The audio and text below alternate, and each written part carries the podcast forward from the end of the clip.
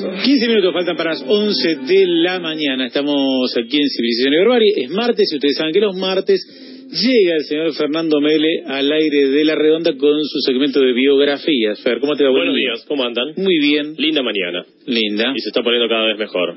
Está subiendo la temperatura, aprovechemos que esto está sucediendo. Clima o biografía, perdón, tenés que elegir. Eh, vamos a hablar hoy de José Doroteo Arango Arámbula, nacido en San Juan del... Todavía no saben quién es, por supuesto. Nacido Es en el San Juan padre del de Río. Araceli Arámbula. No. La Podemos... gente se pregunta quién es Sara. Araceli Arámbula era una que habló de Luis Miguel, Era ¿no? novia de Luis Miguel. em, conocido como la cara, me acuerdo el nombre. Sí. Doroteo Arango, desde chiquito, nació en San Juan del Río, en el estado mexicano de Durango, el 5 de junio de 1878. Su padre, Agustín Arango, murió cuando Doroteo era apenas un niño, por lo que el joven debió hacerse cargo de su madre, Micaela Arámbula, que moriría pocos años después también, y de sus tres hermanos, dos hermanas y un hermano. Ya te digo, es narco. Mm, no, no, no. No, no, no. ¿Mexicano? ¿Narcos? No, no, no, no. Un poco. De chico tuvo que trabajar eh, em, muy duro por lo que nunca fue a la escuela, a la escuela. De hecho, él mismo diría años después, no hubo un solo día de mi vida en que haya ido a la escuela, a estudiar a la escuela. Nunca fue siquiera un día a la escuela. Trabajaba desde... Ah, como ahora, más Sí, o claro, menos. es como un pibe de, de acá. Claro, de acá, más o menos. Es como un millennial. Algo así. Trabajaba desde muy chiquito en la hacienda de un terrateniente mexicano y un día, cuando tenía 16 años, descubrió al hijo de su jefe, del terrateniente, intentando violar a su hermana mayor, a la hermana de, de Doroteo. No se sabe si se llegó a consumar la violación o no, en qué circunstancias ¿A lo... su propia hermana o a la- su propia hermana? No, a la hermana de Doroteo. Claro. El hijo del dueño a la hermana de nuestro personaje, digamos. Perfecto, perfecto. Em, fue a buscar un arma y lo mató. Así de simple. Te intentas violar a mi hermana, Bueno, Pum, pum. bomba, pum. ¿Qué sucedió? Un chico de 16 años de recursos muy humildes versus un terrateniente mexicano que tenía muchos empleados, estancias y muchísimo poder, debió darse la fuga, estar prófugo, desapareció y se fue a vivir a la montaña. Hmm. Fue encontrado por una pandilla de bandidos en la montaña que asaltaban pequeñas aldeas, que iban, robaban en algún lugar y después se volvían a esconder. Se unió a ellos. el famoso secreto en la montaña. No, no, no, no, no, ni mucho menos. Se unió a ellos, lo, lo adoptaron al niño y comenzó a ser uno de los miembros más importantes del grupo a medida que pasaba el tiempo. Líder. No todavía, había un líder. Lo llamaban el amigo de los pobres a nuestro personaje de hoy y era una especie de Robin Hood mexicano Mm. que le robaba a los ricos para darle a los pobres y defendía mucho a los campesinos que en aquel entonces en México ¿Qué eran tenía? explotados No digo nada. casi en condición de esclavitud. Estuvo 19 años mezclando este formato de bandidaje con esta pandilla con algunos empleos semiformales como albañil o carnicero. Antes de morir, el miembro más importante de esta pandilla le dijo, vos pibe, eh, creciste mucho, toma mi lugar. Al morir, este líder, llamado Francisco Villa, nuestro personaje de hoy adoptó su nombre y pasó a ser Pancho Villa, como lo conocemos al día de hoy. Hay otra versión.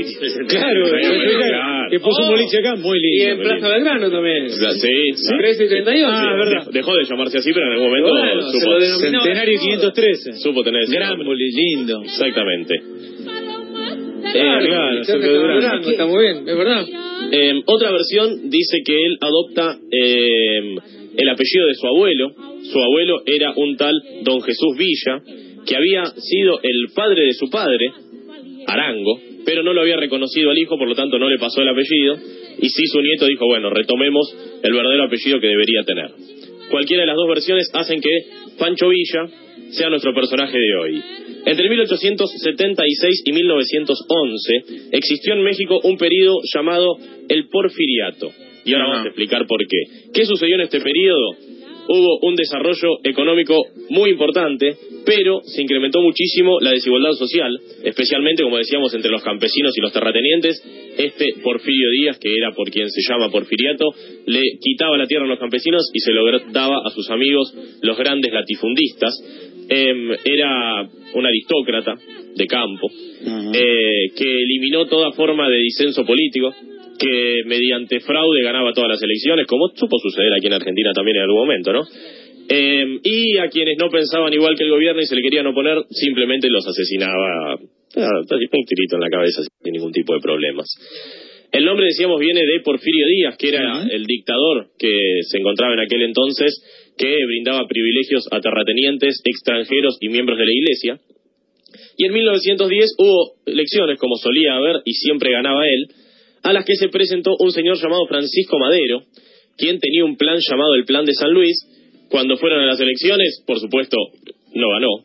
El Ganó señor- Porfirio Díaz. ganó Porfirio Díaz, por supuesto. Tuvo- le fue bien, tuvo suerte. bueno. Sí, em, pero Francisco Madero, a partir de este plan, había llamado a levantarse el 20 de noviembre de 1910 en contra de la dictadura de Porfirio Díaz. Comenzaron a haber ciertas rebeliones y Pancho Villa, el amigo de los pobres, el amigo de estos pobres que se estaban levantando en contra de la dictadura de Díaz, se unió al levantamiento formó su propio ejército en el norte de México y tenía una muy interesante habilidad para la guerra. Eh, recordemos que estuvo 20 años prófugo de un tipo que lo quiso matar, viviendo en la montaña, afanando, así que tenía un conocimiento del terreno espectacular y una habilidad para escapar sin igual. Estaba Pancho Villa en el norte, estaba Pascual Orozco en el oeste, estaba Francisco Madero en el centro, quien quiso ser presidente, y estaba en el sur Emiliano Zapata, del Ejército Zapatista de Liberación Nacional, también conocido. El apodo de Villa era el Centauro del Norte, así era que se lo denominaba, y en solo seis meses estas fuerzas lograron derrotar a Porfirio Díaz e instalar a Francisco Madero como nuevo presidente de la nación. Lejos de estabilizarse la situación, se empezaron a pelear entre ellos.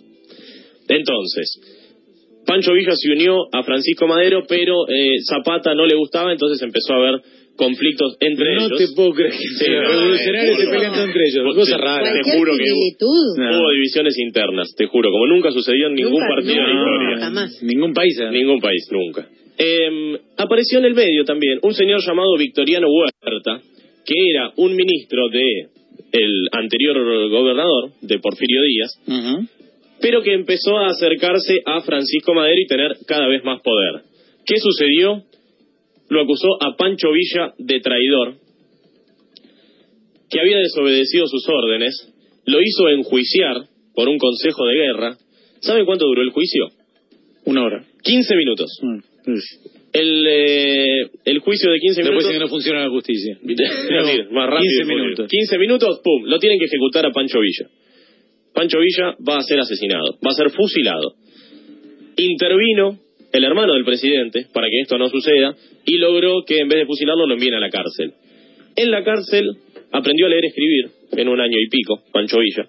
Creía que la educación era fundamental y se fugó de la cárcel en noviembre de 1912 luego de una fuerte polémica por parte de sus defensores que pedían que este consejo, que lo habían juiciado en 15 minutos, sea revisto, se, se revise un poco. En 15 minutos enjuiciar a un tipo y condenar a muerte, claro, horita y media, dos, a lo sumo. Se exilió, justamente por las diferencias con el nuevo presidente, y se fue a vivir a Texas, a la ciudad de El Paso, en Estados Unidos. El señor Pancho Villa se casó muchas veces, y no se sabe a ciencia cierta, a ciencia cierta cuántas. Tiene un Al- conejito también.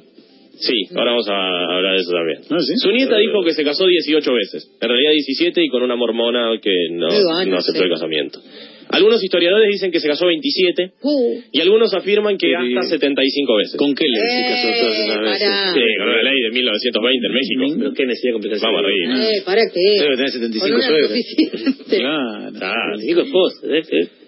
Em, sus hijos fueron José, Celia, Ernesto, Elena, Evangelina, No, no, Hipólito, no, Guadalupe.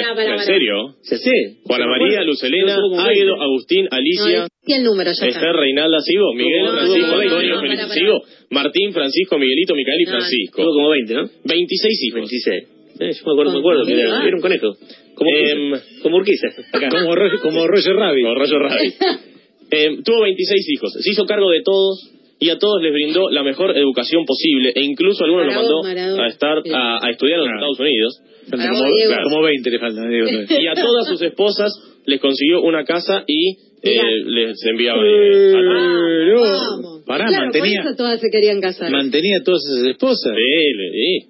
Mm, Tenía, eh, ya no me da, tenía mucho poder.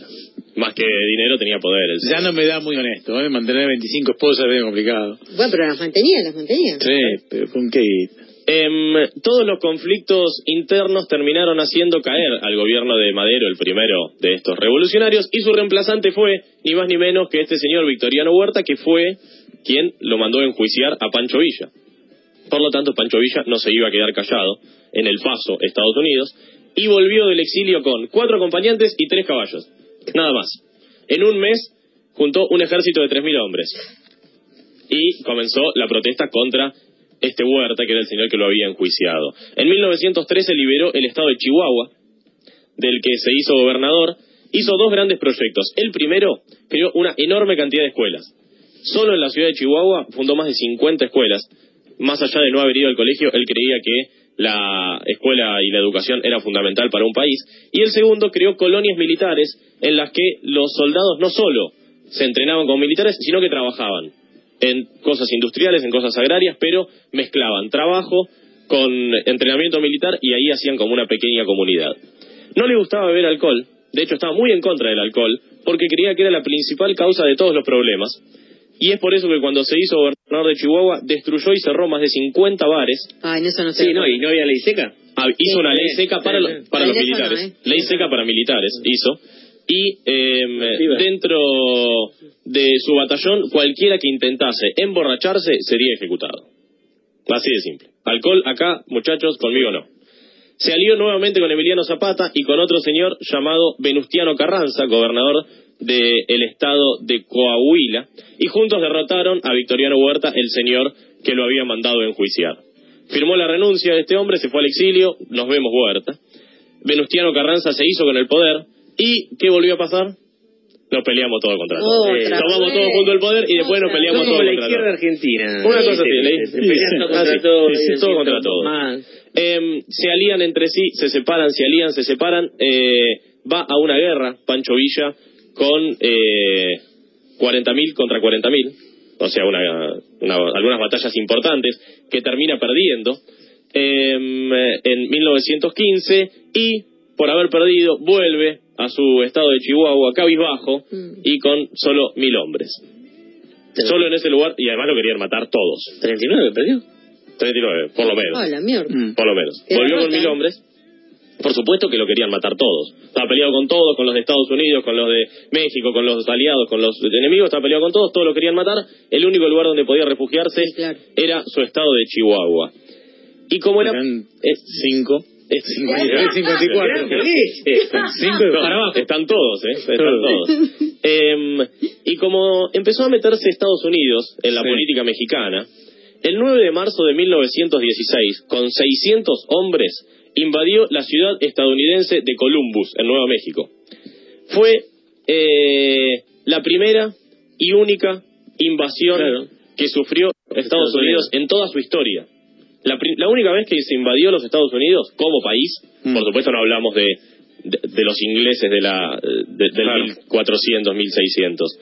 La primera vez y única que fue invadida Estados Unidos fue por parte de Pancho Villa, que mató a tres militares, a cinco civiles e hirió a otros siete personas y tomó parcialmente la ciudad de Columbus en Nueva México. Por supuesto, imagínate los yanquis cómo se pusieron, lo querían matar. La Unión Americana, en la Unión Americana pasó a ser el hombre más buscado. Mandaron 10.000 tipos para intentar asesinarlo en Chihuahua y no pudieron, no pudieron encontrarlo. Volvió a refugiarse a su pueblo. Y en 1920 el presidente Carranza, a quien él había apoyado para llegar al poder, pero luego se distanció, fue asesinado.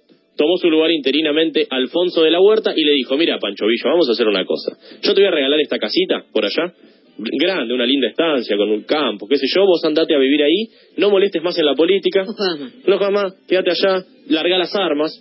Y Pancho Villa dijo, bueno, ya tengo cuarenta y pico de años, ya estoy grande, Pongo un boliche. Con boliche. Em, eh, bueno, se fue, aceptó, se fue a vivir allá. Recibió varios atentados para intentar asesinarlo, no lo lograron.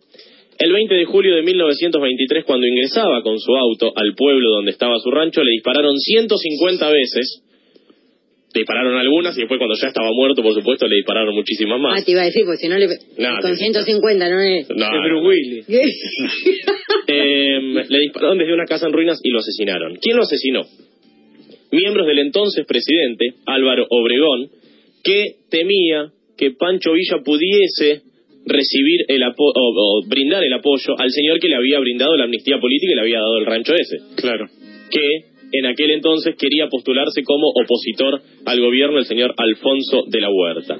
Tres años después de su muerte, la cabeza de Pancho Villa fue robada de su tumba Y fue enterrada en un lugar desconocido, no se sabe dónde está. Es que van armando un cuerpo. Está la Claro. cabeza de Mancho Villa, la mano de La mano Perón. de- de a Van a armar poquito- uno. De a poquito arman, Sí. arman todo.